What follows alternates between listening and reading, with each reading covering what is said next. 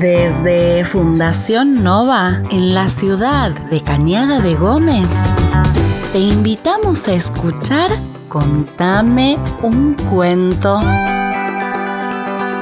En esta ocasión... Hola, soy Viviana Rogani y voy a leer El gusanito en la manzana de Ciraldo y se lo voy a dedicar a Guarmunini, mi nieto.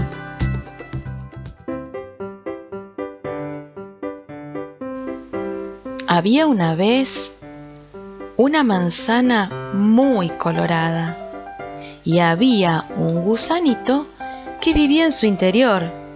Era el gusanito más alegre del mundo y le encantaba contar anécdotas.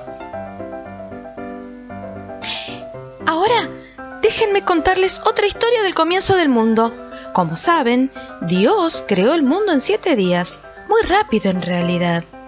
El primer día dijo, hágase la luz.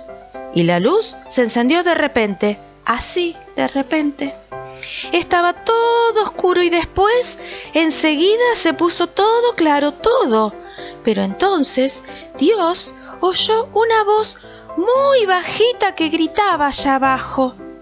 ¡Apaguen! ¡Apaguen! Era una tortuguita muy avergonzada que se tapaba el cuerpito con las manos y explicaba, apaguen, que no tuve tiempo de vestirme. ¡Ay! Tengo otra, tengo otra. Y así le encantaba inventar las historias más increíbles del mundo. Y cada vez que él contaba sus cuentos alegres, se llenaba de gente mejor dicho de animales, que abajo del manzano lo escuchaban hablar y se morían de risa. La vida era un paraíso alrededor de su árbol.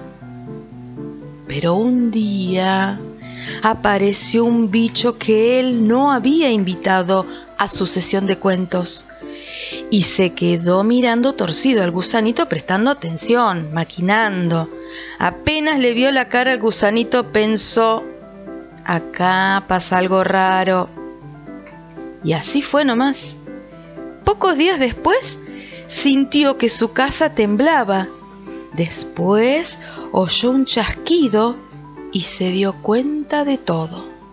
Su manzana y él habían sido cortados del árbol. Enseguida notó que lo estaban llevando de ahí en un viaje que él no quería hacer.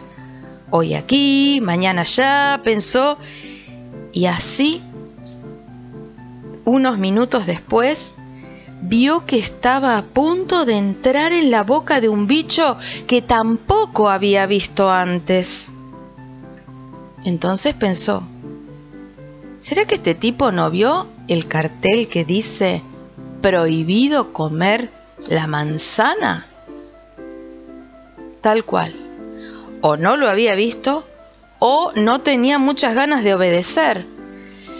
Entonces comprendió que estaba casi perdido y tomó sus precauciones. Sacó su cabecita por la ventana y gritó con todas sus fuerzas, ¡Está ocupado! En respuesta, oyó una voz que gritaba, ¡Puah! ¡Tiene un gusano!